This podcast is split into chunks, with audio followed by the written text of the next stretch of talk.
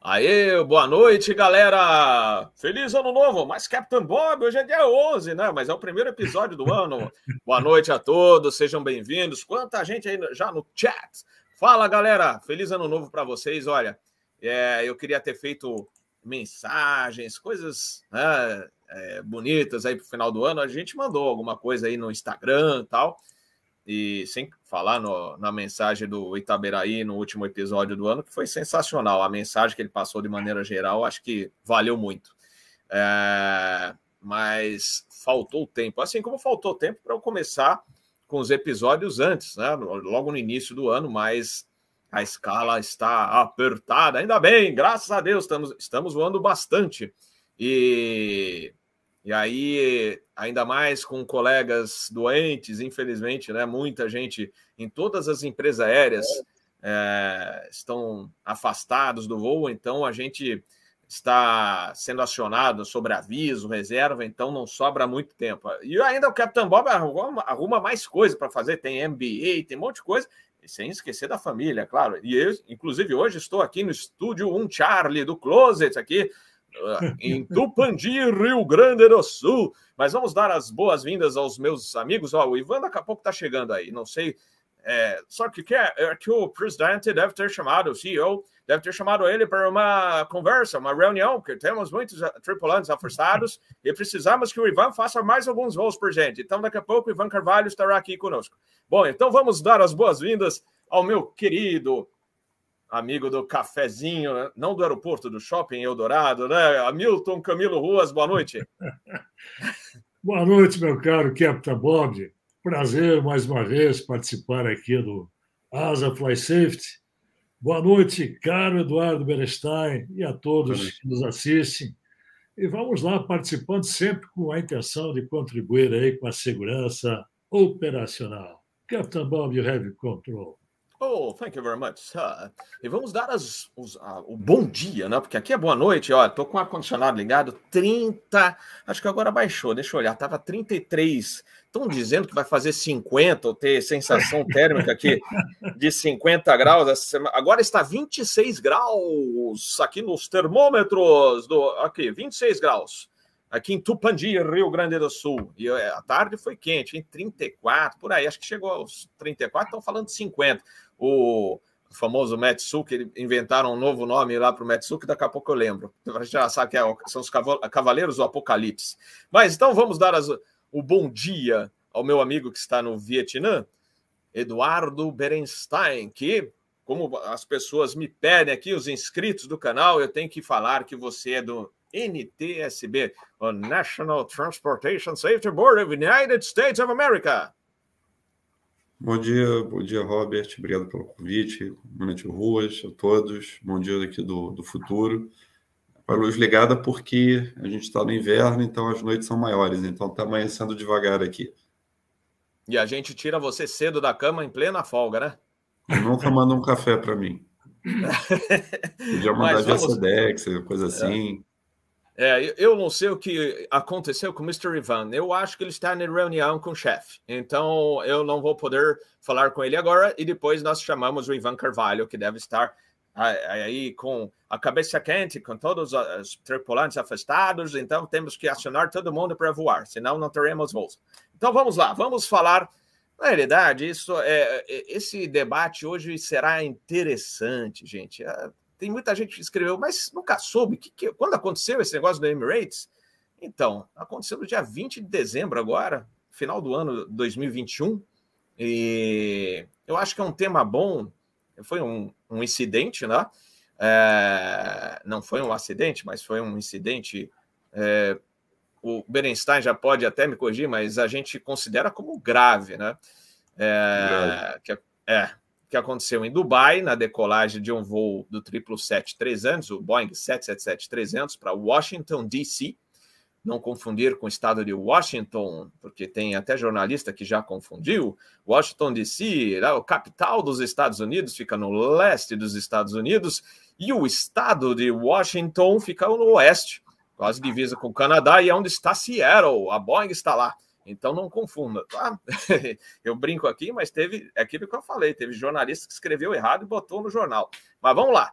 É, esse assunto, eu estava pensando aqui com os meus botões, é coisa de gente velha falar assim, mas uh, é um assunto interessante, um, uma ocorrência interessante para a gente debater muita coisa aqui da aviação. Aviação atual, o que acontece no mundo, pilotagem, novos pilotos, automatismo, né? Então eu vou apresentar aquele é, resumo do que aconteceu, baseado no que o Aviation Herald escreveu. Para quem não conhece, é um site super legal. Eu tenho inclusive o aplicativo deles.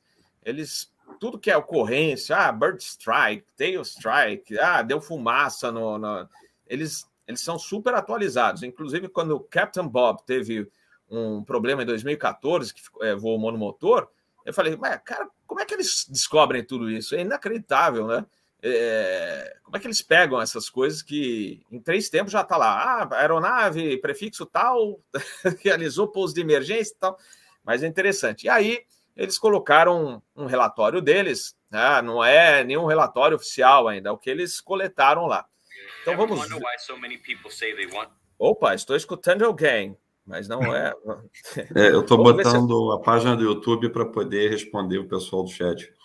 Hum, então vamos ver se eu ainda lembro, gente, porque Captain Bob esteve parado desde o ano passado, hein, com essas. Vamos ver se conseguimos colocar no ar.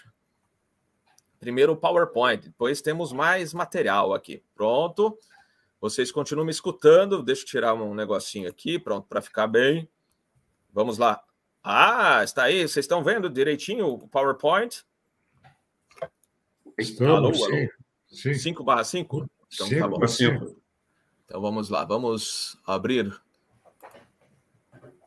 Agora sim, agora eu gostei. Então, Emirates 231, 231, susto em Dubai, mas foi um baita susto, né? Então, aqui é o resumo que eu estou colocando a partir do Aviation Herald. Dia 20 de 12 de 2021, o 777-300 Emirates, aí está a matrícula, 231 é o voo, Dubai para Washington DC, decolava da pista 30 da direita quando atingiu o final da pista. Deixou o solo, a gente diria até de brincadeira, por osmose, né? Porém, não ganhou altitude, sobrevoando perigosamente a vizinhança no entorno do aeroporto. Aí você pergunta, por quê? Tá? A gente vai discutir isso no episódio. De acordo com a publicação do Aviation Herald, a aeronave permaneceu no solo até acelerar a 216 nós, percorrendo os 4.400 metros da pista, e teria levantado o voo antes de colidir com a antena do localizador, a 90 metros de onde ele saiu, subindo apenas 75 pés.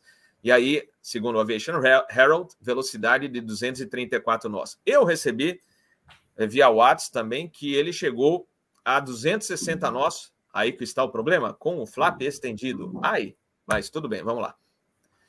A aeronave finalmente ganhou altitude, mas sofreu danos por velocidade excessiva conjugada com a situação de flaps estendidos para decolagem. A tripulação optou por não retornar e prosseguiu com o voo para Washington. Ai, bom, aí depois o Berenstein vai comentar que o NTSB já, já dividiu o assunto em duas partes, uma só por causa disso. Ué, por que, que ele foi? Aí o Eduardo vai falar com vocês. Aí, em seguida, olha só que interessante. Isso aí é uma, um alerta para as tripulações. Aí está o, o X da questão, por que, que ele fez tudo aquilo? Não porque o avião fez. A tripulação seguiu, é, uma, fez uma pilotagem errada, é, e também, em consequência disso que está aí. Eles falaram assim: olha, no, no painelzinho lá onde você seleciona a altitude, né? Que você vai, por exemplo, restrição de 4 mil pés na, na saída, a proa, ou se você vai deixar tudo em manage, mas tem que botar altitude correta. Eles estavam, tinha gente colocando lá na Emirates, não sabe por quê. Isso aí é, é até engraçado, porque de vez em quando o aviador cria umas um, é um airline policy paralelo, né? É, não se sabe quem é, faz, e aí começa, fala assim: ah, que interessante, vou também fazer. E aí colocavam zero na altitude é, lá na, no painelzinho, que é esse MCP, do Mode Control Panel. É, e aí, que é justamente onde devia estar, por exemplo, o avião pousou, devia estar na altitude de arremetida, já devia estar setado lá. E era para deixar lá. E aí a tripulação que entrasse no avião, ou, é, ia, ou não, ia fazer o seguinte: ia pegar a carta aérea, né, a carta de saída, e falar assim: qual que é a primeira restrição? Tem restrição? Então bota lá, 4 mil. Não tem restrição? Então bota a altitude que a gente vai, nível inicial, por exemplo, 290, 310, coloca lá 31 mil pés. Né? Então é assim que funciona. Mas não sei por que se criou o hábito, ou a gente vai até comentar isso no programa, botaram zero, tá? E aí, o que, que aconteceu? Aí que vai, olha, a gente vai falar do programa, o programa inteiro sobre isso, tá? A gente já vai para o debate. Aliás, tem um vídeo do Liano Martins Xavier Júnior. Muito obrigado, Liano. Boa noite. Deixa eu ver se eu consigo já colocar para vocês. Que agora o Captain Bob tem que trocar os painéis aqui. Vamos lá. Vamos ver se. Ó.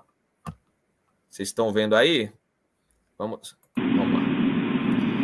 Então, mais ou menos o que aconteceu com o, o triplo set, ó. Ele vai correr a pista inteira. Three, zero, right. E aí vai correr, vai correr, e aí não sobe. Ó, esse painel aqui em cima que é onde tem que estar a altitude correta, tá? Então você bota velocidade, proa e a altitude tinha que estar aqui. A de restrição, o nível cruzeiro não zero.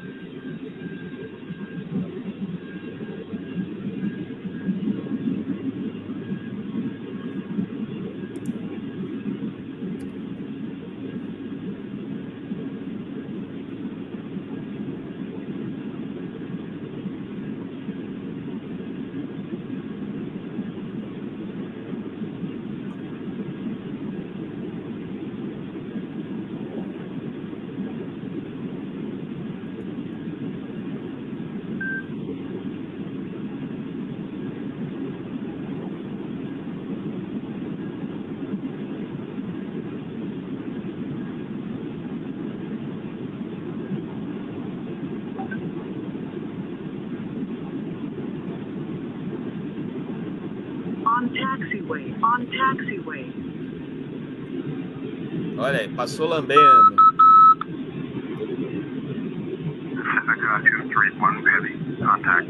Vocês tiveram mais ou menos a sensação que teve a tripulação lá e, e quando viu tudo acontecer. Deixa eu ver se eu consigo minimizar isso aqui agora, mas é o, o que aconteceu. Acho que aqui deu, deu, deu pane. Vamos ver se eu consigo tirar da tela. Olha, deu pane. Ó. O I have control, e come action. Pronto, agora consegui. Deixa eu ver se o Ivan chegou. Ainda não. Deixa eu voltar para a tela. Vamos lá. Olha, Captain Bob está voltando a trabalhar aqui direitinho com, com as coisas. Vamos lá, galera. Então é isso. Vocês conseguiram ver o vídeo? Sim. Então tá bom. É, Liano, brigadão, hein? Show de bola. Mas é para Obrigado, Liano, ficou, ficou, muito bem feito. Ficou muito bom. É, então vamos começar a, a, conversar. Eu acho que aqui vai uma boa conversa, né? O que, que aconteceu, né? E por que, que o avião não subiu? Né? Então, vamos começar. Eu vou começar falando alguma coisa e já passo para o Berenstein, para o Ruas, e se o Ivan chegar, ele também vai comentar. É, existe um. Acho que quem voa de simulador de voo tem um sistema que você, que o pessoal que já voa no Flight Simulator já deve ter visto, são duas cruzinhas, que isso aí se chama Flight Director, diretor de voo. E ele te ajuda, isso desde a época do Boeing, do Breguinha, já tinha, ele ajuda bastante. Então, o que, que ele faz? Ele simplesmente vai dar na tela o que você está selecionando. Se você tiver por exemplo, no, no, no, computador do avião, né, o computador estiver cuidando do voo, ele vai fazer a curva e o Flight Director fica lá acompanhando tudo certinho. Por exemplo, você está voando na mão. Aí, pela saída da carta, você ele te orienta curva direita. Aí o Flight Director vai ter uma barrinha e você vai seguir aquela barrinha para ela ficar centrada. Mesma coisa a altitude correta do avião. Aí, se for para puxar o nariz, né, para subir, você vai lá e, e traz aquela barrinha para ficar no meio. Mas lembra mais ou menos né, o sistema do ILS quando, quando você tem que cravar, né, a, na realidade, cravar aquele X né, do localizador e do glide slope. Eu estou explicando aqui para o pessoal que não é da aviação para eles tentarem entender. Então, o diretor de voo funciona assim. Ou, se você estiver voando, por exemplo, é, não acoplado, né, com o sistema acoplado no que você programou no computador. Você está voando, é, por exemplo, está voando na mão, digamos assim, e aí o controle fala curva direita o 340. Aí o piloto que não, né, que, que você está voando na mão, né, digamos que você tirou o piloto automático. Aí o piloto que não está voando, que é o monitoring, vai lá e coloca 340. E a barrinha do diretor de voo vai mexer e você vai, mexe o manche e vai buscar a barrinha. Então, é, é, o diretor de voo é um guia para você, né? Mas tem um importante detalhe, gente. Isso aí, desde a época que você vai sair, piloto de, de escola de aviação, vai entrar na aviação executiva, ou vai voar um avião mais sofisticado, ou vai para aviação comercial, uma regra Regra número um: não siga o diretor de voo para decolagem. E essa é uma regra básica, entendeu? Então você não vai segui-lo é, para fazer o seu sua rotação. Você vai seguir depois, quando já estiver em voo. Então, view one, rotate, hora da rotação. O que, que você faz? Você puxa o manche ou puxa o side stick, se for um avião da Airbus. E aí você voa. E aí depois você vai, ah, o fly direto está lá, está puxando com o avião já no, no, no ar. E aí você vai lá e vai segui-lo, tá? Mas você já está no ar, voando, tá? Putz, Fly Director deu pau, e agora? Segue o pitch, pitch 15.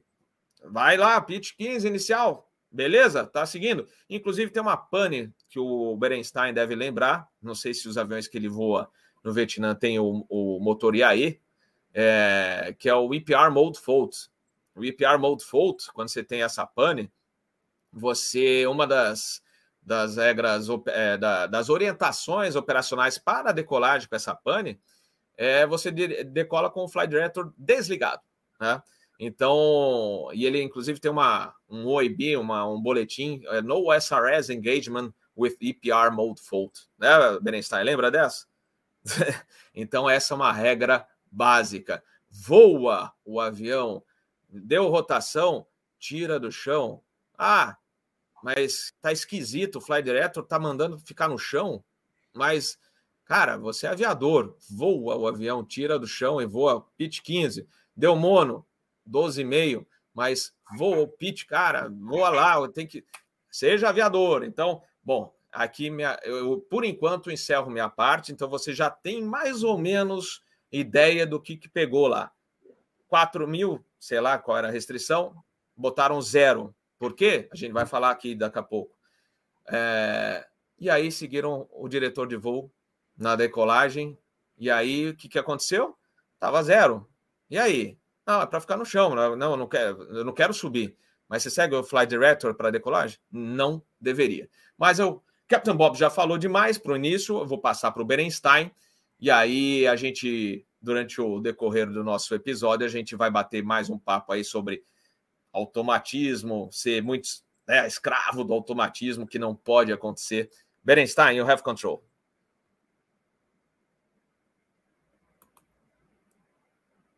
Estou, não estou escutando. Está sem som? Som? Foi mal. Teste. É que eu boto em modo aqui para não atrapalhar vocês. É, obrigado mais vez, Robert, pelo convite, o Net Ruas, a todos que estão nos ouvindo. Então, esse, esse acidente, ele está sendo dividido em duas partes. A primeira parte é o, é, é o que é o óbvio, né? O, o, que aconteceu durante a rotação deles. E a segunda parte, que foi a decisão de continuar o voo depois do evento e, e assim, tocar o voo. É, pedi aqui para dividir a tela com você, Robert, só para mostrar isso aqui. Eles andaram mudando esse programa. Aqui.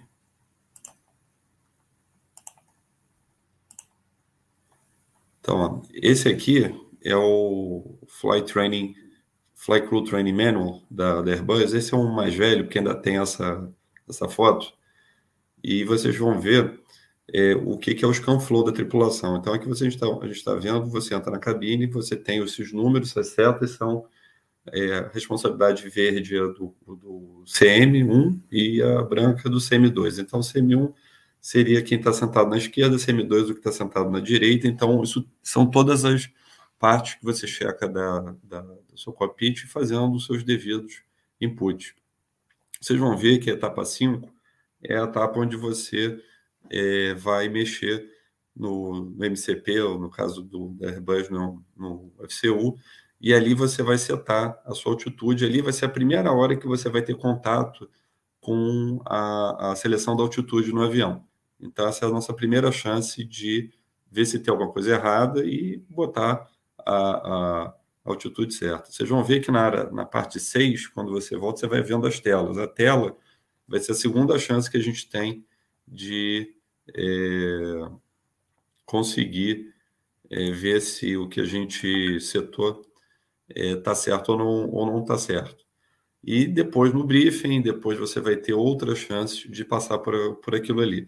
Então, a mesma coisa no manual que a gente tem da Airbus, vai ter na da Boeing, vai ter dos outros fabricantes, que é a hora que ele te guia para checar uma coisa que você tem que botar e depois guia na hora que você tem que checar aquilo que você botou.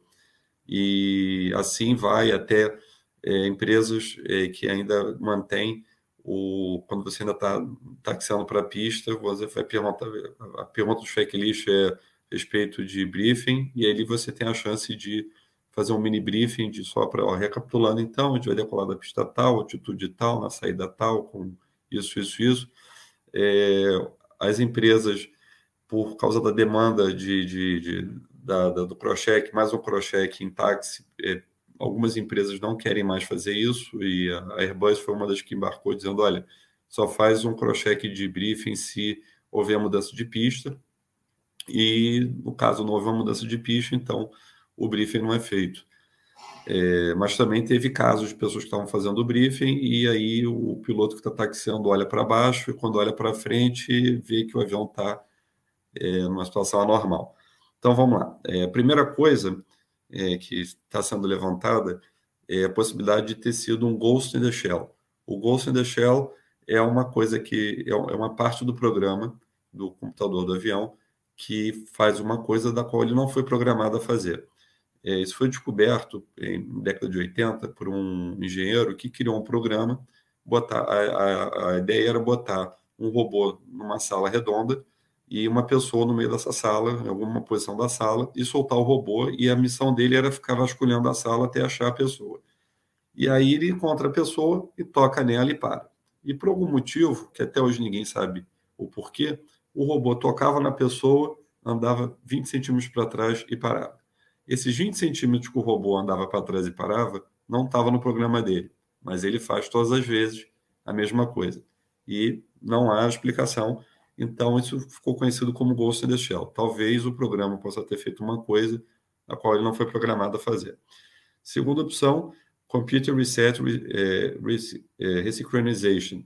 Então, provavelmente pode ter acontecido do MCP, que é um computador também, ter entrado numa ressincronização e a tripulação não ter entendido o que estava acontecendo e ele ter zerado a, a, a, window, né, a janela, para uma altitude não selecionada pela tripulação. É, a quem voa o Boeing, é, o Boeing ele tem, quando tem esse, esse reset, ele bota Pro 260, 300 nós, 400, não, desculpa, 400 pés, ele tem um, uma numeraliz, ele tem uns números que não são normais que a gente vê na, na Boeing, na, desculpa, na Airbus. Só que isso não é uma questão de Boeing ou Airbus, é questão de, de CAL, FA ou a, a administração que você voa local. A Boeing sempre teve um setup próprio que está dentro do software junto com o setup CAL, que é sem nós, proa sem, sem pés. Então, vocês podem ver aeronaves é, da Boeing que vão ter reações é, diferentes ao reset. Isso pode ter acontecido porque o software ICAO está lá dentro junto com o software Airbus, com, desculpa, junto com o software Boeing e junto com o software FAA. Bem, a terceira opção é um, a, a CID, a Standard uh, Instrument Departure, que está dentro do MCDU, ele é feito por uma empresa. Ele, ele, ele é construído, as posições, as altitudes, a proa, a velocidade, é, que é a tradução da carta de papel dentro do, do computador. É, quem fabrica isso pode acabar fabricando isso com algum defeito. Então, pode ter havido um defeito dentro da fabricação da saída e dentro disso o problema estava ali que não era possível de detectar e aí o avião acabou fazendo uma coisa que não era para ter sido feita e isso a gente teve uma um update aí não tem muito tempo atrás, antes do Natal, que pode ter sido o, o, o que aconteceu. É, a quarta opção, o, o copy preparation, durante o copy preparation, é, vamos dizer que o controlador pediu, ah, passe a posição a mil pés. E aí, na hora que o piloto insere mil pés na posição para criar ali um, um, um constraint, ele pode ter inserido, em vez de mil, inseriu 100. E aí o avião entendeu que era para passar ali a 100 pés e ter impedido a tripulação de subir. É, uma opção é sabotagem pessoal. Esse é um termo que a gente não, é, é, não ouve muito, mas ele existe. A sabotagem pessoal é o seguinte: vamos dizer que os pilotos eles não estão bem ali, eles estão com uma afinidade um pouco ruim. E aí o piloto vai lá e pensa assim: sabe uma coisa? Na hora que for feito o briefing, é, a pessoa vai dizer: então vamos subir para altitude tal, vai apontar ali, tinha que estar 4 mil, mas ele botou 100 pés para dizer assim: viu? Você acha que isso é o máximo, mas olha, ah, você esqueceu de botar a altitude na altitude certa. Está 100 pés, você cometeu um erro, você não é um super-homem. E aí a, a, a pessoa é, se sente humilhada, tipo, é verdade, olha só, eu realmente errei. É, mas às vezes o que acontece é o seguinte: a pessoa prepara a sabotagem, mas ela esquece de checar também, ou não, não lembra que fez, e aquilo passa desapercebido e a situação fica daquela maneira. A gente acha que isso não existe, mas infelizmente existe. É, a outra opção é pobre aderência ao SOP do ScanFlow, naquela parte que eu mostrei para vocês. A pessoa não faz o ScanFlow da maneira certa, não passa por aquela área de responsabilidade de cheque e acaba deixando aquilo numa, num número que não era para estar tá, tá ali inserido. É, outra coisa é esse avião provavelmente não estava com um pacote que algumas empresas é, têm para o 77 e para outros aviões também, que é o pacote de proteção dos segmentos. A gente tem segmentos de decolagem que vai do 1 até o 4. Isso sai de 0 pés até 1.500 pés. E esse pacote, se ele tiver instalado, ele não deixa o Fly Director é, trazer o avião com o pitch para baixo antes dele atingir 1.500 pés. Se isso tivesse instalado ou tivesse funcionando, é, provavelmente isso não teria acontecido, porque o avião seria guiado até 1.500 pés, pois isso ele ia chamar o avião para descida e a gente veria o, o, o, erro e tipo assim, pô, mas peraí, isso aqui vai descer? Isso aqui está meio esquisito.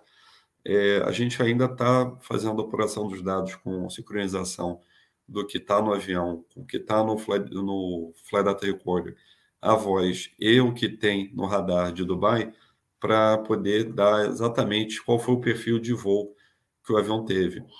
É, uma outra coisa que, que, que, pode ter acontecido também é a proteção de, de G é, do avião, porque esse avião é um avião muito grande. E aviões muito grandes, você não consegue ter uma variação de pitch muito brusca, porque você acaba dando carga dinâmica no avião, o avião se, se racha que nem um ovo. Então, com um avião muito grande, com muita massa, você começa a subir, é, se você passa pela altitude target, vamos dizer que aqui está 100 pés, e você passa, aí o avião é, vai mandar o pitch começar a diminuir bem lentamente para você fazer isso e buscar de novo a altitude setada, que era os 100 pés. É, então, é, eles podem ter passado uma altitude mais alta inicial, e aí o avião começa a baixar o pitch, que é normal depois da decolagem, você abaixa o pitch para começar a acelerar para recolher trem de pouso, flap, etc. e tal. E aí o piloto, naquela sensação, que é a sensação boa, porque está descendo, você está é, é acompanhando o voo, aí você pensa, bem, isso aqui, todo dia eu faço isso, passo a mil pés, eu começo a, ceder o nariz, e aí o avião começa a ceder, ceder, ceder, e aí você vai numa descida bem é, baixa, de, de, de razão de descida, e bem suave, indo para uma altitude e você acaba chegando nela e não, se, e não percebe daquilo. É como dirigir um carro que consegue chegar a velocidade bem alta é, com, com, pouca aceleração, carros aí, é, mais, mais caros, Mercedes, BMW, você acelera aquele carro, você não sente que o carro está acelerando, porque o carro é feito para você não sentir ele tendo essas variações de velocidade. Então, isso pode ter enganado a tripulação em reagir com mais antecedência. Bem, isso são as, as, os tópicos que podem ter acontecido é, no voo, também como erro humano, é, tipo, simplesmente é, a pessoa entrou no voo e, tipo, vamos partir da partida desse avião e vamos embora. É, mas isso vai ser apurado. É, as chances de não ter sido um erro humano ainda são bem grandes e, e isso só vai estar é, certo no, no, relatório final. Depois disso, a gente divide o episódio, tipo, bem, isso aconteceu, vamos então é, analisar o que aconteceu depois. É, o avião teve um overspeed, de, ele teve os alarmes de overspeed e flap. É, depois disso, a tripulação teve uma deficiência em reconhecer o problema. Isso é normal é, quando você tem uma coisa assim que te, te é, começa a tocar tudo que é alarme dentro da cabine. Você tem essa parte de startle que você tem que, tipo, bem, o que está acontecendo aqui? Vamos sentar, vamos reunir e vamos debater. Então, a deficiência inicial de reconhecer o problema, ela existiu. É, a gente ainda não teve contato com a, com a tripulação, ela teve contato com a FAA. Ela foi convidada a, a, a ir até Washington, Washington Capital, para poder é, é, dar a parte deles, ou fazer isso via videoconferência, e é, conseguir explicar naquilo que a gente ainda não tem contato, qual foi o processo de decisão deles, de seguir ou não seguir, o porquê seguir, é, se eles entenderam que aquele alarme era um alarme espúrio, e com isso entender qual foi o processo decisório deles. A falha de segmento de modelo threat and error, tipo, se eu cometi uma falha, é, o avião está em erro, é, será que isso realmente é, deixou o avião com condições de é, tocar o voo ou não, se isso houve, se eles tiveram essa, esse, esse approach, e se eles usaram o modelo de decide para poder decidir seguir o voo ou não seguir o voo, qual foi o processo deles é, durante essa, essa, esse evento. Robert. Muito bem. Opa, assim não vai ficar legal. Assim ficou melhor. É, o comandante Ivan ainda não chegou. Vamos aguardar, senão ficaremos os. Aliás, até porque nós temos muito papo. O pessoal perguntou como assim sabotar. Daqui a pouco a gente fala sobre isso. É, que mais, que mais? Depois eu vou ver de novo as mensagens que vocês mandaram, que eu já tinha visto algumas coisas a mais aí, é, que a gente tem que discutir mesmo. É, por isso que eu falei no, no início que é um episódio interessante para a gente bater um papo sobre várias coisas. Fala, Pamplona, um abraço aí para você, o Gamito. Fala aí, Alexandro, tantos amigos aí. Ó, oh, Nheco, que medo, né, Nheco? É, é esquisito, né? Como dizem os cariocas, né, Berenstein? É sinistro, né? Uma coisa sinistra aconteceu. Mas vamos ouvir antes o Ruas, depois eu, a gente comenta mais sobre esses aspectos interessantes aí. É, caro Capitão Bob, muito boas as suas observações. Meu caro Eduardo, parabéns mais uma vez pelas excelentes, excelentes observações. Bom, minha gente, mais um incidente incrível que a gente acha que não pode acontecer, mas acontece. Vamos então fazer algumas observações sobre incidente grave que por pouco não se transformou numa grande tragédia.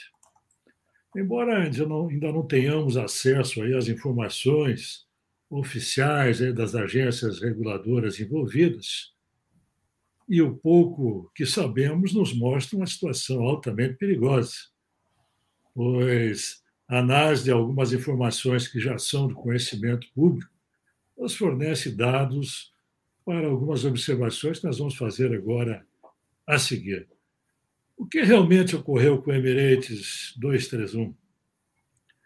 É difícil, eu diria até prematuro emitirmos uma opinião baseada apenas na versão divulgada pela imprensa, que basicamente foi baseado em dados no Flyradar 24.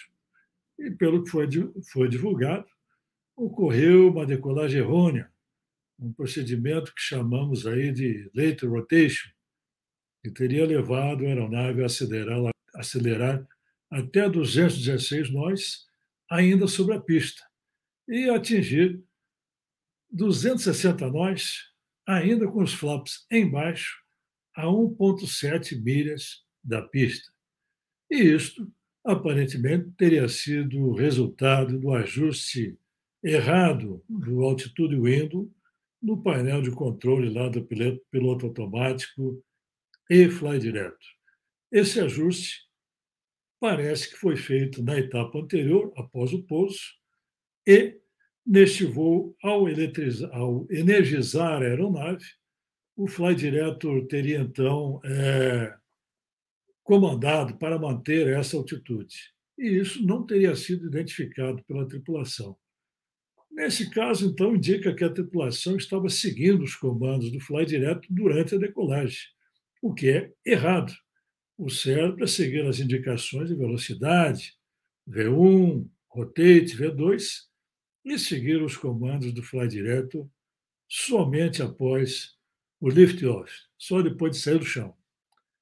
Outra versão que também pode é, indicar o que aconteceu é que após a decolagem, ao cruzar 400 pés, o sistema de autopilot fora direto tenha saído do modo takeoff e entrado em altitude capture, seguindo a lógica do sistema para manter a altitude que estava selecionada, que era zero pés. Isso, então, teria ocasionado comandos ou do autopilot ou da tripulação seguindo o fly direto, não sabemos ainda, descendo então até 175 pés e acelerando até 260 nós, quando então a tripulação recuperou o controle da aeronave.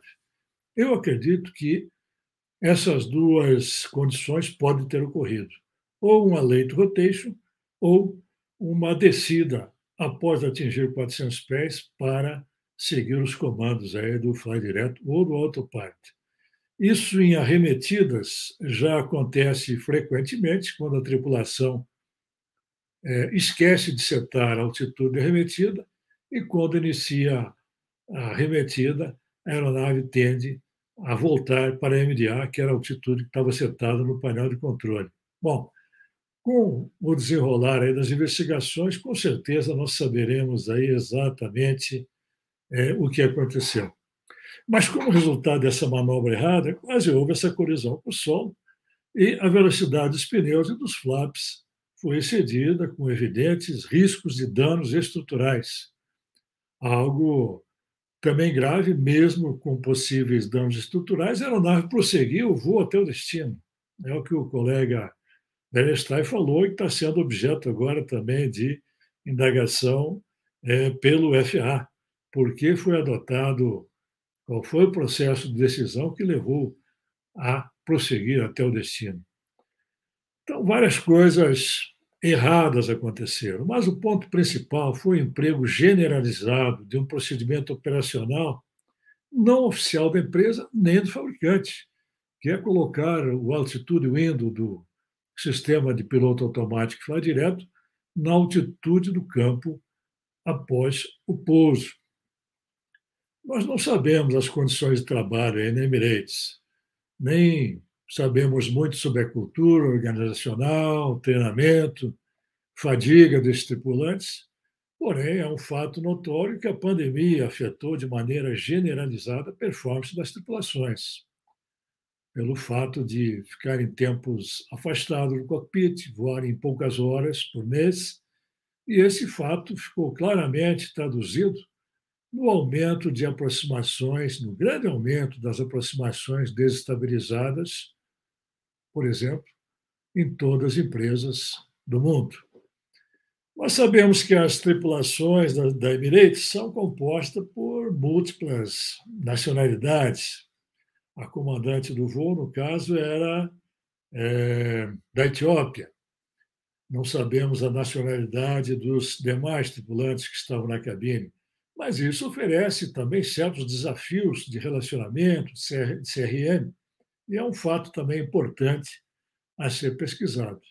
Outro fato é que a Emirates demitiu cerca de 700 pilotos durante a pandemia, e certamente o clima organizacional não era dos melhores. Né? E o que chama atenção de imediato sobre esse evento? Bom, como Berenstein falou, uma falha evidente no cockpit, cockpit preparation, onde a posição, a setagem, os números ajustados no altitude window não foram conferidos e seguramente estavam em zero. Um detalhe é o seguinte: eu não sei no 777 como é, porque eu não voei, mas no 737, ao energizar a aeronave, o altitude window passa a mostrar a altitude que estava ajustada quando a energia elétrica foi desligada. Já no 67 é diferente. Ao energizar, o altitude window vai para 10 mil pés. Não sei como funciona no 777. Deve ter um valor pré-estabelecido aí que vai ser ajustado. De qualquer maneira, isso tem que ser checado no Cockpit Preparation. Outro fato também que chama atenção é o uso recorrente de um procedimento não homologado, famoso macete, né? Colocar altitude window na altitude do campo após o pouso. Isso aí é inadmissível. Né? E houve falha também da Emirates em não proibir essa, essa prática, que parecia ser tolerada pela empresa.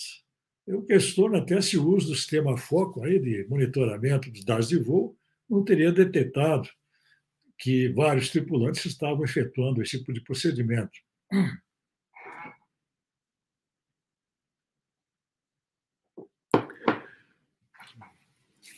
E houve também a falha da Emirates no treinamento para evitar a complacência com a automação, evidenciado pela performance da tripulação nesse evento. Tem um princípio básico que é ensinado logo no início, onde se voa é, aeronaves com bom nível de automação. Ou seja, se a automação não está fazendo o que você deseja, voe na mão, desacople piloto automático, não siga o fly direto e voe a aeronave na trajetória que você acha que é a correta. Outro fato também que nos chama a atenção é que houve uma falha geral de CRM, pois supostamente tinha quatro tripulantes na cabine e ninguém viu o altitude window em zero pés. Acredito também que o procedimento, a, a, a decisão de prosseguir para o destino, para Washington, foi também coordenado com a, com a empresa. Se isso aconteceu, também houve falha da coordenação de voo do Emirates em permitir a continuação do voo até o destino, mesmo com a suspeita de danos estruturais. Bom, pessoal, para não prolongar muito e roubar o tempo dos demais convidados, eu vou deixar algumas considerações aqui para a rodada final. Então, Captain Bob e o Heavy Obrigado, Ruas. Muito legal é, o que você apresentou aí, o que a gente também é, avalia como aviador, e, e, é interessante que você falou, né? Que a gente tem que aguardar mais informações.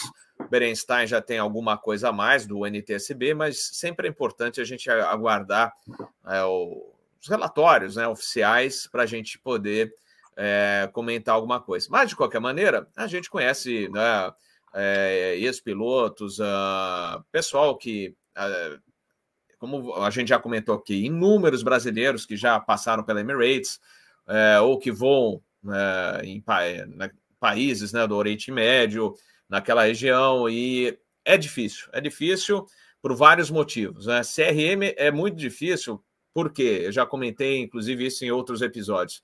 É gente do mundo inteiro, né? Gente do mundo inteiro. Então você vai voar, às vezes, com algum colega, ou que você não se dá bem, que você não não, não topa muito, ou, ou, que tem um nível de cultura aeronáutica e de segurança de voo bem abaixo do seu, né? Então, acontece isso, é um grande desafio você voar é, nessas sim, empresas. Sim. Por que, por que sabotagem? Por que sabotagem que se cogitou? É, a gente tem informações que parece, a gente não, não pode confirmar porque não, a gente recebeu, né, é, rede social, sabe como é? Você circula entre pilotos tal, que o comandante desse voo, que estava é, operando a aeronave, tinha problemas desde a época de copiloto. Então não aceitava muito orientações, ou, ah, você, peraí, deixa eu corrigir um negócio que não está legal, já não gostava de aceitar é, orientações ou sugestões quando era copiloto. Isso que a gente recebeu via redes sociais, etc., então, não posso afirmar que seja isso. Tá? Porque perguntar por que sabotagem? Por que seria? E talvez, como eu não sou da empresa, nem posso responder, aqui é uma. Estou é, respondendo por que sabotagem. Né? Se surgiu esse papo de sabotagem.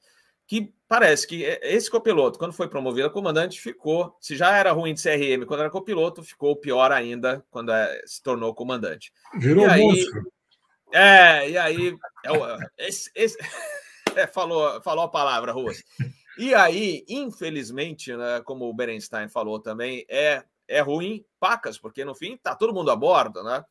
E aí começa a criar inimigos dentro da, da empresa, ou gente que não gosta, que não suporta a pessoa. E aí fala assim: vou sacanear. Vamos ver se a pessoa fala assim: isso, isso, aí é, isso aí é ruim de voo. Vamos ver se ele percebe. Graças a Deus, a gente não, pelo menos no Brasil, nunca vi isso acontecer, mas a gente já soube de casos aí pelo mundo, né? E aí a possibilidade não é, como o Berenstein falou, eles estão analisando tudo, mas a questão da sabotagem é isso. Que pode ser que alguém lá no cockpit tentou sacanear esse comandante pelo problema de CRM que já tinha, falou assim: vamos sacanear, vamos ver se vai perceber. E aí não então, percebeu. Então, era, e aí, uma mulher, comandante? Sim. É, foi, é, é uma. Etíope. É. Etíope. é. é. Então, uh, é, gente, é, é, vale ressaltar aqui que não é porque. Né, que tem muita aqui, ah, porque é, surgem, infelizmente, surgem as piadinhas aqui, que a gente não gosta de ouvir. Que erro todo mundo. Memes, né? é, to, é, erro todo mundo faz, viu? Tanto homem quanto mulher não tem.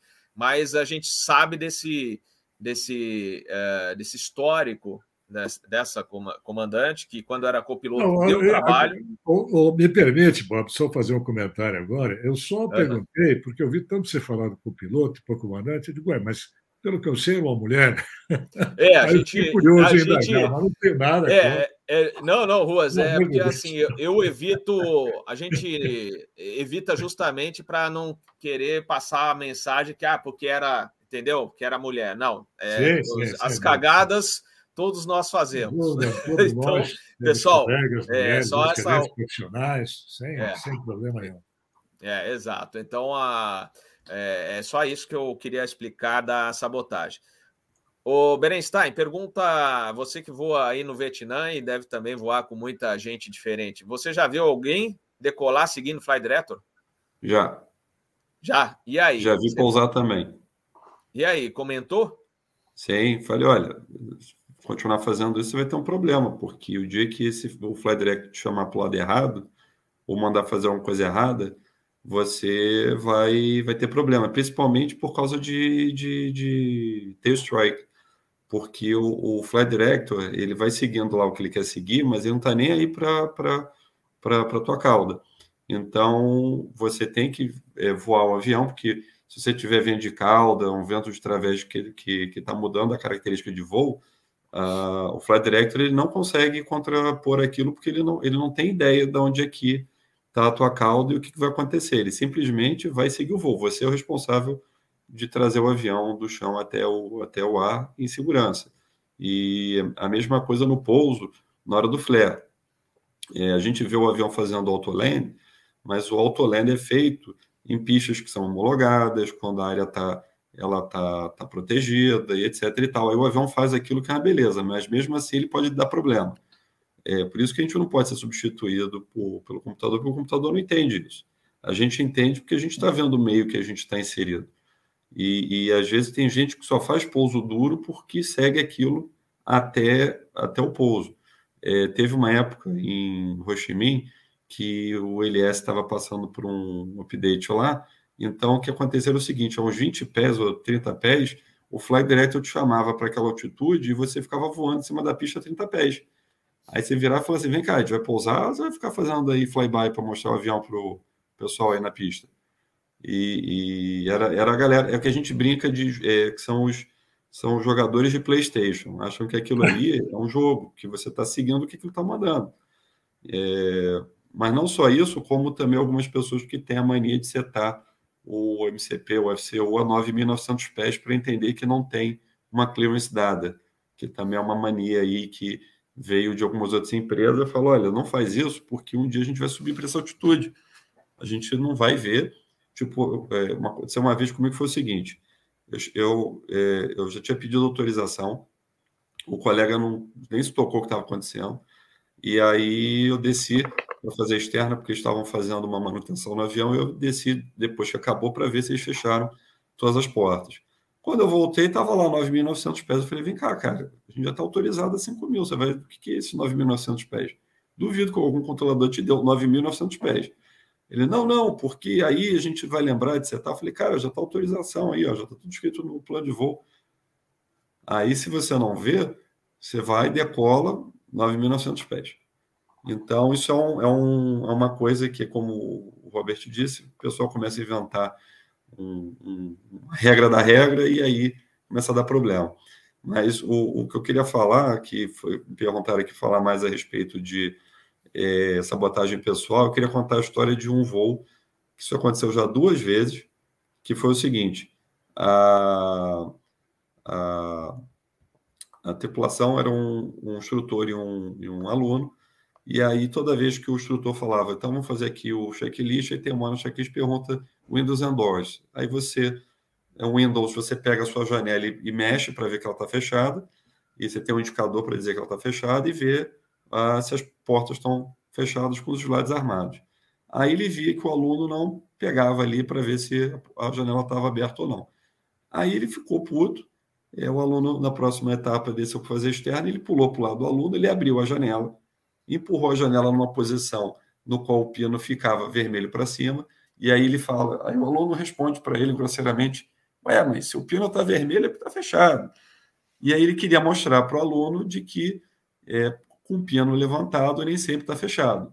Ele se esqueceu de que ele fez isso, o aluno não mexeu na janela, ele, Windows and Doors closed, vambora, vambora. Na corrida de decolagem, essa janela se abre. Uhum. E dá-lhe uma cacetada no ombro do copiloto, porque com aquilo quando abre, se você não chega para o lado, vai em você. E é aí que o cara lembrou que ele sabotou o próprio voo. Isso já aconteceu duas vezes, que a gente tem é, na, nos anais da aviação, já aconteceram duas vezes assim, da janela, de sabotagens pessoais assim, tem vários casos de que o, o às vezes do, do copiloto ou do comandante fala, sabe uma coisa?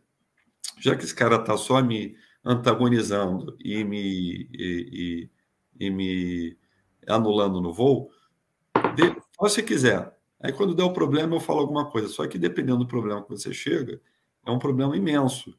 E aí você está ali sentado na mesma lata de sardinha é, pressurizada a 39 mil pés com o mesmo problema para resolver. Então, esse tipo de, de sabotagem é, é, ela pode dar certo na cabeça das pessoas que acham que isso pode dar certo. Mas que você está botando o avião em situação indesejada e, e botando a, as vidas das pessoas em risco para acabar com uma picuinha, isso daí é, é uma coisa muito mais séria. Robert. É, é verdade. Eu lembro de um, colega que.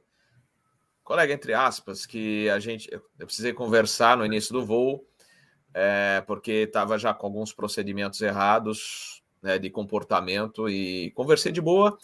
E aí decolamos de Guarulhos e uma, assim, uma barreira de, de CBs, é, assim que você quase não tinha por onde passar. Era amarelo e olhe lá para você conseguir chegar. E aí Aí eu com todo o CRM, e aí, vamos, o que, que, você acha da gente voar nessa proa? Aí ele responde assim: faz o que você quiser, porque ele não gostou da conversa que a gente teve antes do, de decolar, que eu precisei fazer umas é, correções comportamentais, gente. E aí ele agiu dessa maneira: faz o que você quiser, ou seja, se eu entrasse no vermelho ou no magenta, ele não estava nem aí porque ele queria era me ver morto, entre aspas, né? Só que ele junto ia junto e com os passageiros, mas você vê como tem certos comportamentos que você tem que. Às vezes o, o ser humano é complicado, né? Mas é, o Berenstein me fez lembrar desse caso que eu tive uns anos atrás com um copiloto aqui no Brasil. Mas que mais? O uh, que, que eu ia falar? Uh, ah, lembrando também do Fly Director, aqui perguntaram de novo, mas não é para usar na corrida? Não, não é para usar na corrida de decolagem, você vai usar em voo. E na filosofia Airbus, no A320, por exemplo, você vai fazer uma aproximação visual. Oh, o Airbus faz visual porque só pensei que só o Boeing que você podia voar na mão. Não, você pode voar o Airbus na mão, tá, gente? sempre tem os, né, ruas, sempre tem os engraçadinhos, né? Não, você pode voar com autotrust off, autopilot off. E uma regra importante na que a gente usa, Airline Policy Airbus, né, SOP, vai completar visual, o que, que você faz, Berenstein? Fly Director off, né? Então você tira o Fly Director justamente para ele não te atrapalhar né, em vez de ajudar. Então, primeira regra básica, vai completar visual, aproximação visual, desliga esta. tá? Então, tá, a gente tá falado. Uh, mais um assunto que eu queria comentar. Eu nunca voei na Emirates, tá? Mas a gente sabe de, é, como eu falei, a gente que passou pela Emirates, uh, colegas que brasileiros que vão na área, tal. É, pô, Emirates agora ganhou o prêmio de segurança. Só que a gente vê, engraçado, né, gente? A gente vê uns casos, uns, é, teve inclusive um acidente, eu diria, é, que não, sabe, não deveria ter acontecido, mas foi lá em Dubai, né, um 777 também, é, numa situação de reject landing, o avião acabou voltando para a pista, o trem já estava recolhido, pegou fogo, inclusive um dos bombeiros que foi atender o avião morreu é, lá no, no resgate do pessoal. Passageiro e tripulação não, não teve vítima, mas infelizmente um bombeiro faleceu. É, o que a gente sempre ouviu falar, isso de longos anos, tá? A tal da cultura do medo, né? Você não pode errar, não pode fazer nada fora. E aí, se essa tripulação fez a cagada de ir para Washington, a gente ainda não sabe, como o Ruas falou, está indo a investigação, mas por que, que foi para Washington depois você é, dá overspeed, é, é, overspeed com flap estendido, etc, etc, né? Cultura do medo também, né? A gente pode estar envolvido, não estou dizendo que esteja envolvido, mas é aquela, aquele medo de punição. Pô, e se eu voltar com esse avião agora, né? É, falhas, talvez, de treinamento, mas que ficam escondidas nessa coisa de. Porque você. A gente escuta falar que é quase uma seleção para a NASA, para você entrar na, nessas empresas lá do Oriente Médio. E já ouvi dizer, não sei se é verdade ou não, mas muita gente já falou que passou por isso. Ah, quantos segundos que o heading vai ficar a, a, a, no FCU até se você mexer e não der mais o comando realmente de é, pull heading? É, quantos segundos ele, ele volta para a situação né, apagado do. Gente, né? Isso é, é isso é importante, Berenstein? Saber quantos segundos. A gente, a gente comentou, da, acho que foi no episódio passado, antes desse, da empresa que puniu um piloto, fizeram. É, você tem um, um, uma parte do avião na, Boeing que chama thumb wheel. Seria então usar o dedão. Aí o cara foi no voo check dele e usou o dedo indicador. Aí o instrutor deu pau nele. Deu, não, você, você tinha que ter usado o, o, dedão, não era o indicador. Eles fizeram uma semana, oito dias de, de debate entre sete e oito comandantes, uma junta, para saber se o cara estava certo, se o cara estava errado. E aí mandaram para a Boeing. Quando chegou na Boeing, foi a hora que o NTSB descobriu essa história. E aí eles perguntaram para o NTSB, falei, vem cá, e aí? Falei, olha, se você chamar nose, nose thumb, nose wheel, se for, não tem problema, cara. Ou, se o cara quiser usar o, o, o dedinho pequenininho dele, pode usar. Isso daí não tem problema, isso é só um nome. Ele está lá, você pode mexer com o que você quiser, com as costas da mão, o que for. E aí eles responderam: olha, isso é uma coisa que a gente deu um nome porque era uma coisa que é, é já era de um outro avião que já vinha com esse nome de thumb wheel porque ela era, em vez de ser inserida no, no painel em frente, era inserida embaixo. Então era mais confortável você fazer assim é, do que fazer assim com o indicador, para não dar problema de, de ler. E aí responderam isso, os caras, ah, muito bem, então você tambuiu, você está demitido, você, você falhou, está demitido. E acabou. É, é, então, existe, existem empresas que têm, têm uma cultura diferente. É, eu não vou ser o julgador é, disso, porque eu nunca trabalhei na parte administrativa da empresa, mas eu posso dizer o seguinte: eu nunca daria, eu teria vergonha de falar uma coisa dessa, que eu dei pau em alguém, porque o cara usou o Tambuil com, enfim, coisa assim. Porque senão eu chegaria em casa, meu pai me dá uma surra. Então, bem dada. Então, é, é, é, esse tipo de, de é, é, straightforward dessa maneira, não olha para os lados, é o que acaba gerando certos problemas que você depois tem que mitigar. Como eu falei também no outro, no outro, no outro episódio, o Ruas não estava, é, que foi o seguinte, o Ruas, é, teve um, um, um, cara no simulador que teve fogo no motor, e aí o aluno falou, não, vou dar partida de novo. Aí o cara, não, mas você não pode dar partida, o motor pegou fogo. Aí o aluno virou e falou assim: aonde está escrito que eu não posso dar partida nesse motor? Não está. Como também não está escrito que eh, você precisa ter duas asas para voar, mas se um dia algum maluco quiser decolar e falar não está escrito em lugar nenhum, então é, criou-se uma, uma, uma, uma, ideia na aviação que tudo tem que estar escrito, e airmanship é, acabou de, de, de, não existe mais. E o airmanship que é o que faz o avião voar, não é o tem que estar escrito. Os, os sistemas que o avião tem são acessórios para nos ajudar a, a, a nossas decisões e os nossos voos. É por isso que nunca desenvolveram um flight director que tira você do chão. Já existiram o auto take-off, mas é, é, não um flight director que você siga desde o início, porque várias coisas podem acontecer com, com o voo e que você vai ter que reagir. Por exemplo, você está decolando. É, isso foi uma, uma questão que a gente fez por esse auto take-off. Você está lá na coisa de decolagem, estourou os dois pneus do, do, do nariz do avião. Você, não vai, você vai levantar o nariz, não vai? Você vai vão deixar o ferro bater no chão para o avião quebrar o trem de pouso e cair em cima da pista. Você vai levantar o nariz, mas o flight director não mandou. Mas você levantou porque você precisa decolar para resguardar a situação que o seu avião está ali agora naquele momento. Aí perguntamos para os fabricantes: e aí, se, se furar o pneu? Ah, é, bem, aí, não, aí, sei lá o quê, não, mas aí, assim, não tem resposta, vocês não conseguem fazer uma máquina que consiga entender o environment, porque ela não é um ser humano.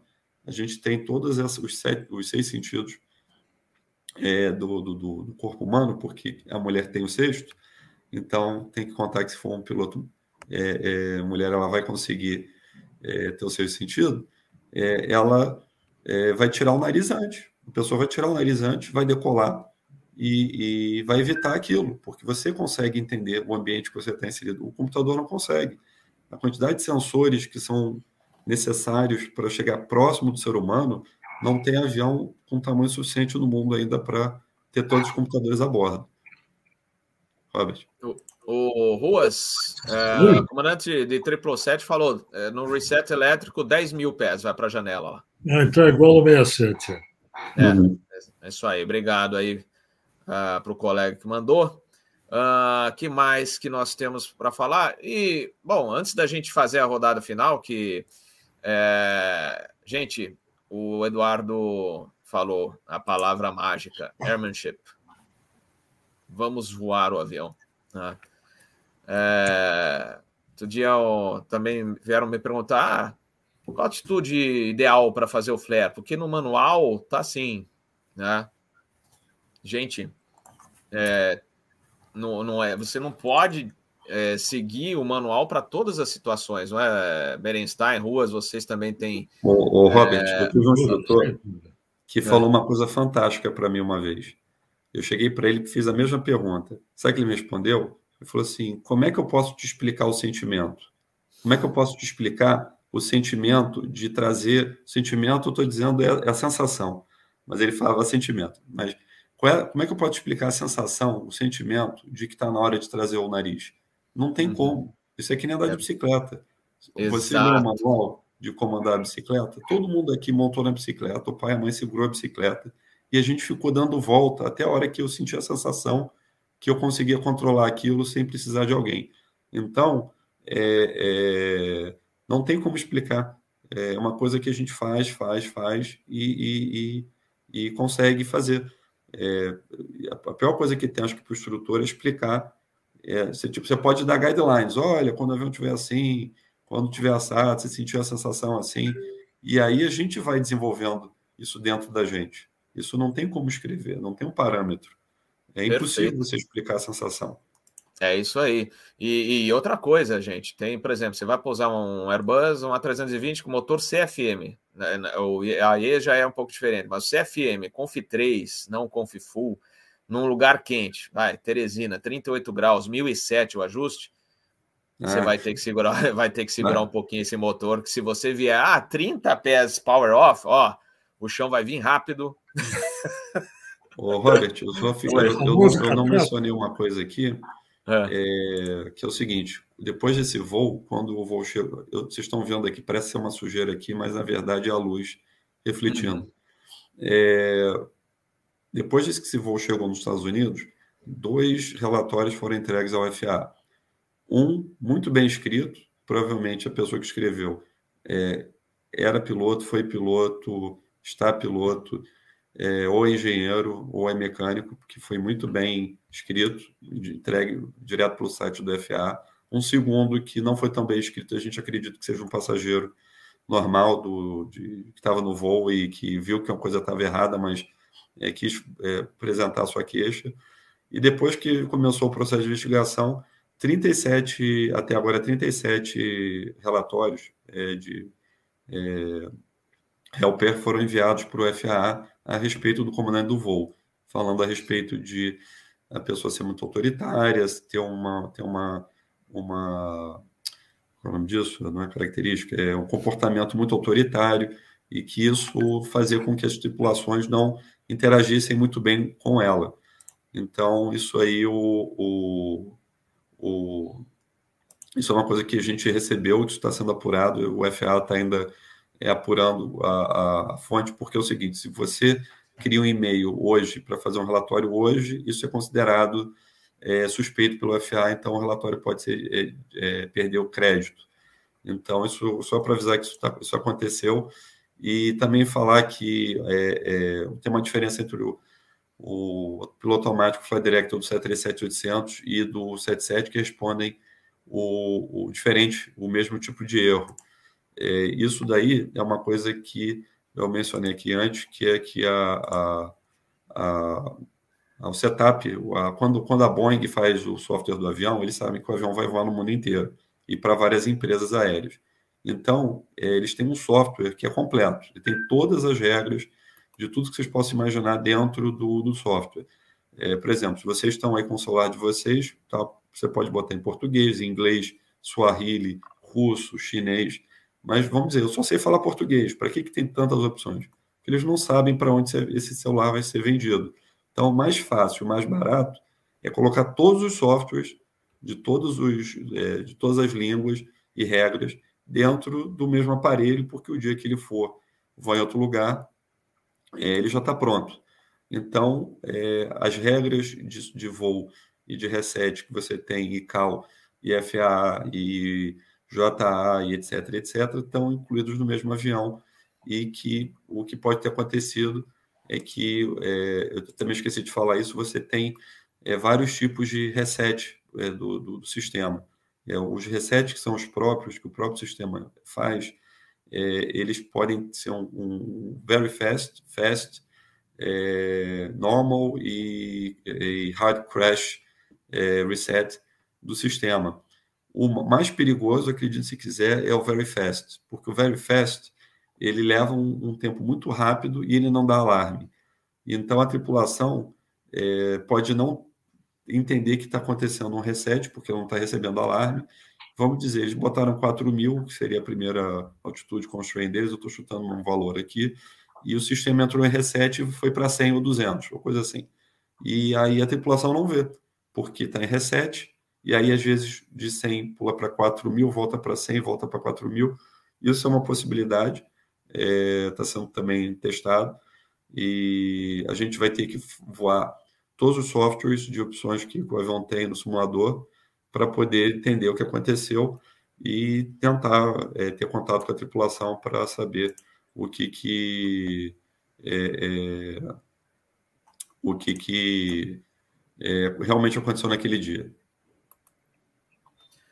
Perfeito, Eduardo. Bom, eu acho que é, para o volume de informações que nós temos, né, é, ainda sobre esse incidente do Emirates, né, do voo 231, eu acho que é o que a gente pode comentar com vocês e a gente já vai até para a rodada final, apesar que a gente sabe que tem muita coisa para se falar. O Pamplona falou muito bem, fly, navigate, communicate. Quando as coisas estão erradas, meu, é a primeira coisa, as regras básicas, voe, navegue e comunique, voe, navegue e comunique. Né? Então, tem muita coisa que ainda precisa ser investigada. O que aconteceu naquele cockpit mesmo, aí a gente vai saber isso depois. A gente é, vai aguardar a, as investigações. É, outro termo que usaram, né, gente lá do, né, do Oriente Médio, né, falou assim, não é, não adianta você, por exemplo, demitir a comandante, né, ou tirar uma fruta que esteja podre, se você tem muita coisa, outras frutas podres no cesto. Então, é, o que ele quis, é, o que a pessoa quis dizer é que tem muita coisa que precisa ser revista na empresa ou nas empresas, é toda a parte de cultura, né, organizacional, a parte de treinamento, esta tal da cultura de medo, do medo, né, que, que existe, a gente sabe, porque tem pessoas que passaram por lá e comentaram sobre isso, é aquele estresse, pô, não vou, se eu toquei um, um milímetro para lá, ai meu Deus, o que vai acontecer com a minha carreira? É, é, é isso, é isso, é muito chato, né? É, a gente sabe que é, voar para Emirates é muito bom porque para o piloto, né? De um lado é muito bom porque a empresa te dá casa, casa muito boa, te dá um bom salário, você tem diversas regalias, a família voa de executiva ou de primeira classe, então é uma maravilha. Por outro lado, a gente sabe que né, não pode sair nada fora do, do que está escrito e às vezes algumas falhas internas de treinamento ou é, essa pressão, como já aconteceu, diver, alguns casos na Emirates de, por sorte, né, no, a gente não teve acidentes, né, que é, graves, mas podia ter acontecido, né? Esse é, esse caso mesmo podia ter levado a um acidente gravíssimo. Né? Então a gente espera que eles quem sabe com os relatórios e o que surgir né, com, com o relatório final, que eles possam mudar essa filosofia que eles têm lá na, no, nos Emirados Árabes, na, no caso da, da Emirates. Eu não posso falar muito mais porque eu não vou ir lá, não conheço mais, mas é o, são as informações que a gente recebe de pessoas que passaram por lá. Bom, eu acho que a gente abordou uh, os, Ô, Hilton, Hilton, um grande abraço, meu amigo. Estamos juntos aí. Vamos lá. Fernando, Eduardo, obrigado aí pelo cafezinho. Eu vou fazer a rodada final. Ficamos devendo o Ivan Carvalho.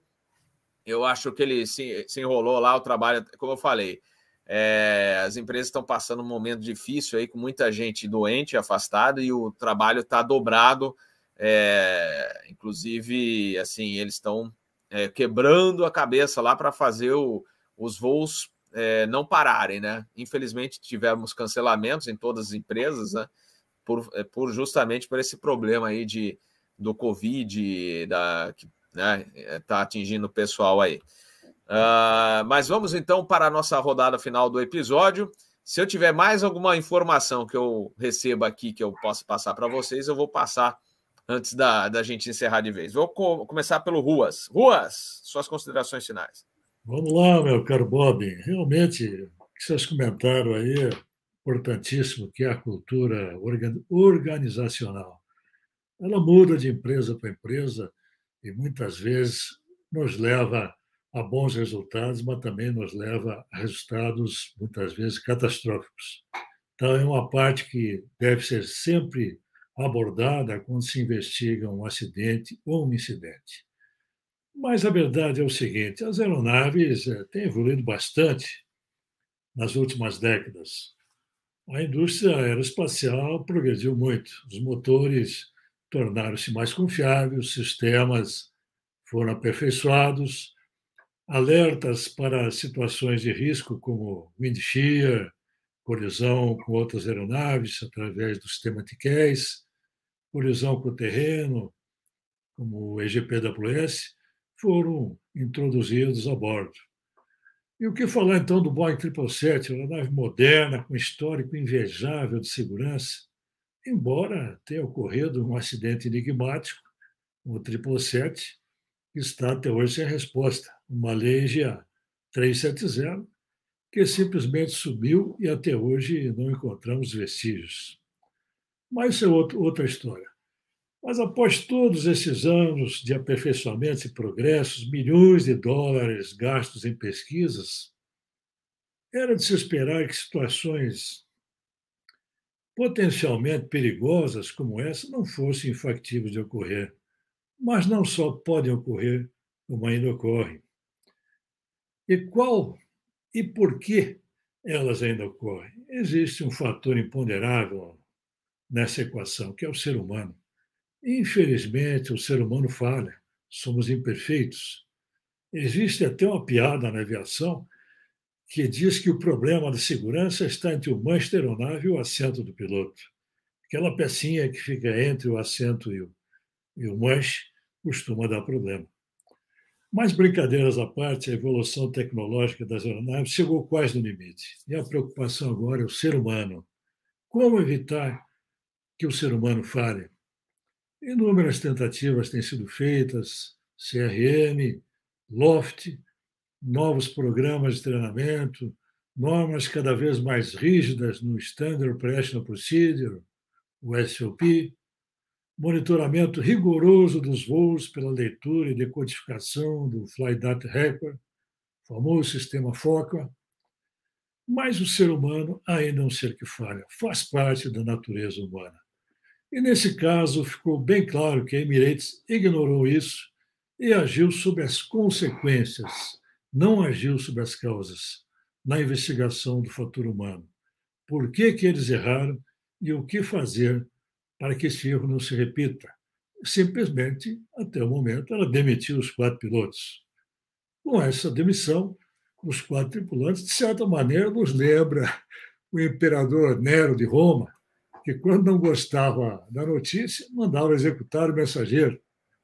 A impressão é que a Emirates fez a mesma coisa, não quis saber qual foi o motivo e simplesmente focou é, na causa, é, nas consequências, demitiu os quatro.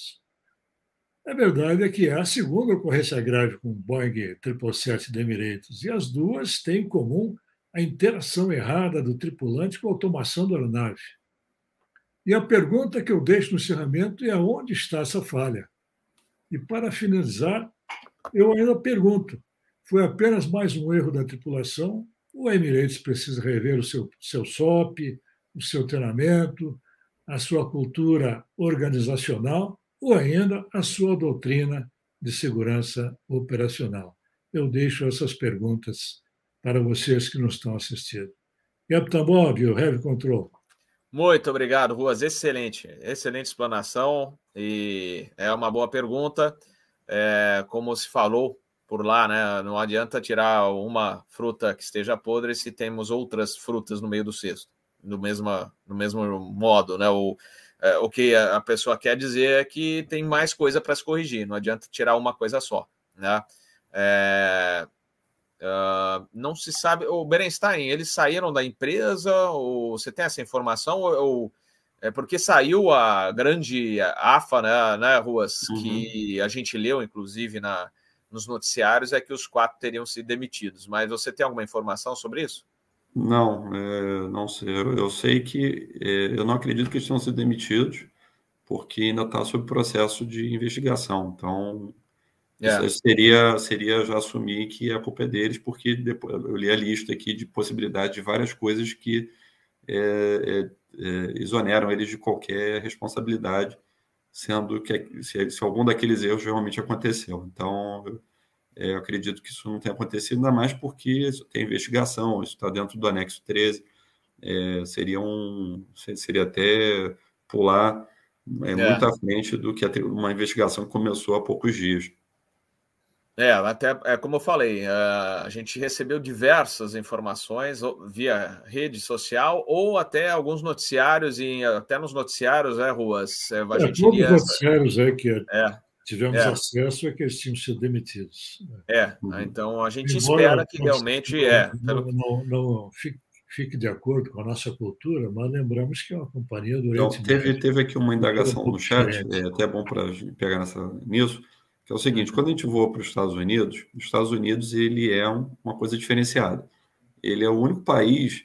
É, não, desculpa, não é o único, tem a Europa também. É, é, mas ele é um dos países que começou com isso de que você, para voar lá, você tem que conquistar esse direito, é, mostrando uma série de coisas, não só da empresa, mas da segurança, do security, do, do, é, do avião, do treinamento da tripulação, se o treinamento da tripulação condiz com aquilo que o manual é, da, da, empresa e do FAA é, preconiza.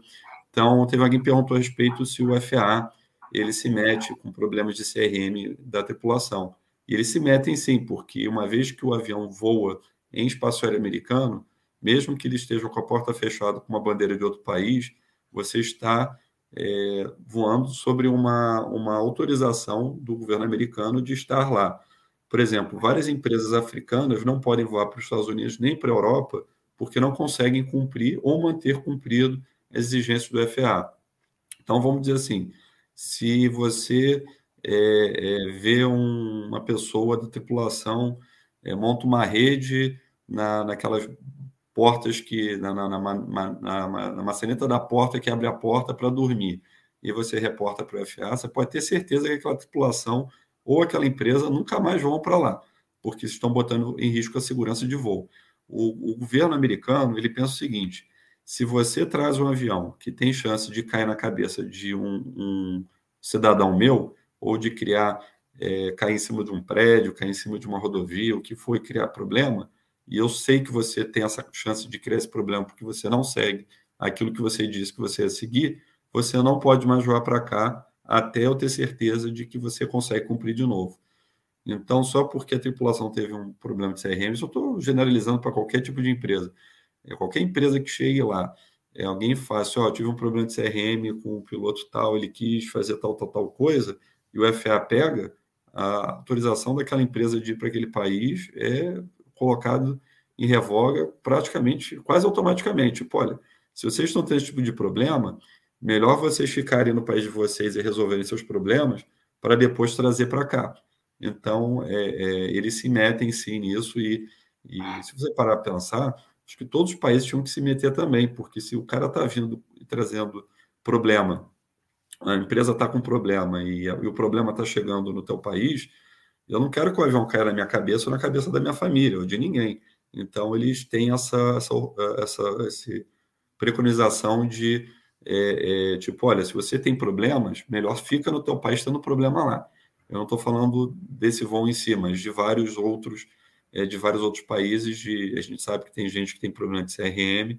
Então, se chega neles e um voo que estava com destino aos Estados Unidos, esse voo chegou lá com esse problema acontecendo, eles vão sim é, começar uma investigação e botar em dúvida se a sua aeronave, a sua tripulação é, e a sua empresa podem continuar fazendo aquela rota.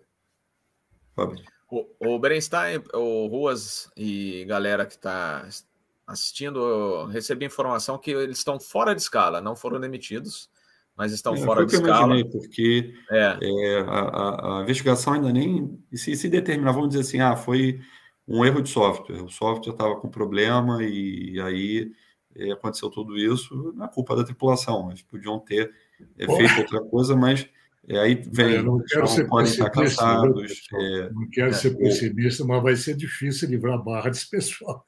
É, o, é, estão, inclusive... A informação que eu tive aqui no chat também é que estão, inclusive, com os bens bloqueados. Caramba, é, que lá é. A Tibete é outra cultura um pouco mais é. É, rigorosa que a nossa, né? É. Mas vamos torcer para que não, não aconteça só. Certo. É. é, inclusive dois, os dois que estavam é, no jump na, na decolagem voltaram é, fazendo o voo. Washington, Dubai, foram os dois. Então, depois que eles fizeram os relatórios, é, dois deles voltaram pilotando a aeronave, né? Mas agora estão fora de escala. Então, é, agiram, a empresa agiu corretamente, não demitir, porque tem uma, passa por uma investigação, mas a gente sabe que é, né, Ruas Berenstein lá é complicado. Grande Rafael Santos, um abraço, meu amigo. Grande tiozão, mandando aí cafezinho para o Captain Bob, o Silvio Ross também. Grande abraço aí para vocês. E, gente, Berenstein, mais alguma coisa? Senão a gente pode encerrar o episódio. Não, é isso. É, vamos ver o que, que vai sair da, da tentativa de sincronização da, dos dados com a voz e com o radar e, e ver o que, que realmente aconteceu. Provavelmente vai, vai ter um update, a gente faz outro episódio ou comenta num Asa News. É isso aí. É, até porque já perguntaram aqui do Paxton e também do 737-500. Mas aí vai um outro episódio, né, Berenstein? Uhum. Senão a gente vai esticar, vai a noite inteira aqui. Eu queria agradecer o Ruas, a você E também a galera aí do chat que interagiu bastante, e os convidados aqui, a gente agradece demais, Ruas e Berenstein sempre com informações precisas, e eu gostaria de ressaltar um, um detalhe. Gente, é, não é porque eu quero Captain Bob, ou Berenstein, ou Ruas, que a gente não vai fazer né, alguma coisa que. É, ah, deu um catrapo. A gente faz catrapo direto. É, a gente não está livre dessas coisas ou de alguma é, algum errinho aqui, um errinho lá, mas graças a Deus existe um negócio que a gente aplica bastante que é CRM. Né? O CRM no cockpit, ou aí você dando essa abertura para o teu colega, falou, ó, oh, é, não é melhor fazer isso? Não é melhor fazer assim? O que, que você acha? Olha, estou vendo um negócio diferente aí. Isso aí é, o, é, a, gran, é a grande ferramenta que a gente uhum. tem para evitar uma cagadinha.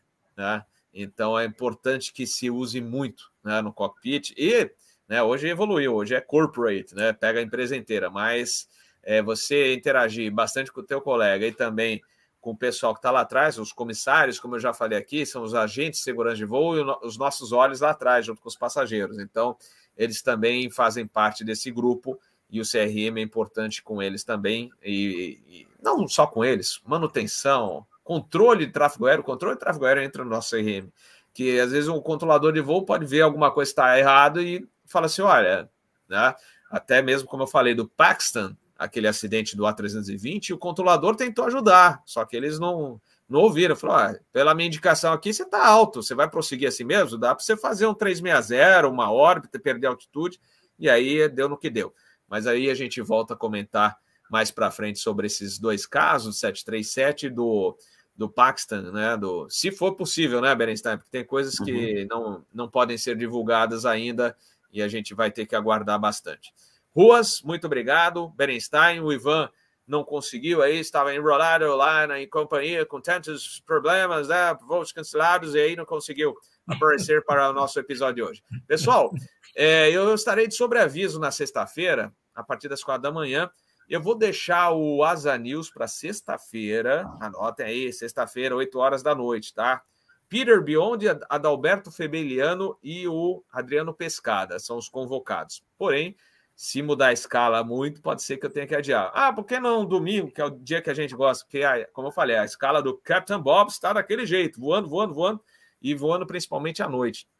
Então, aí fica difícil a gente intercalar e fazer o episódio aí com vocês. Mas sexta-feira, em princípio, a volta do Asa News, o Asa News de Ano Novo, aí com Peter Biondi, com Pescada e com Adalberto Febeliano.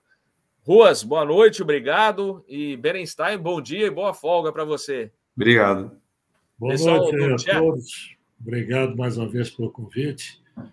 O Capitão Ruas vai entrar de férias agora, então trabalhando, bom trabalho. Que a Florona não pegue vocês, eu vou tentar escapar dela também. Grande abraço e até a próxima. Valeu, valeu, pessoal do chat. Valeu, valeu pelo café também. Até a próxima. Até sexta, hein? Até sexta, 8 horas, hein?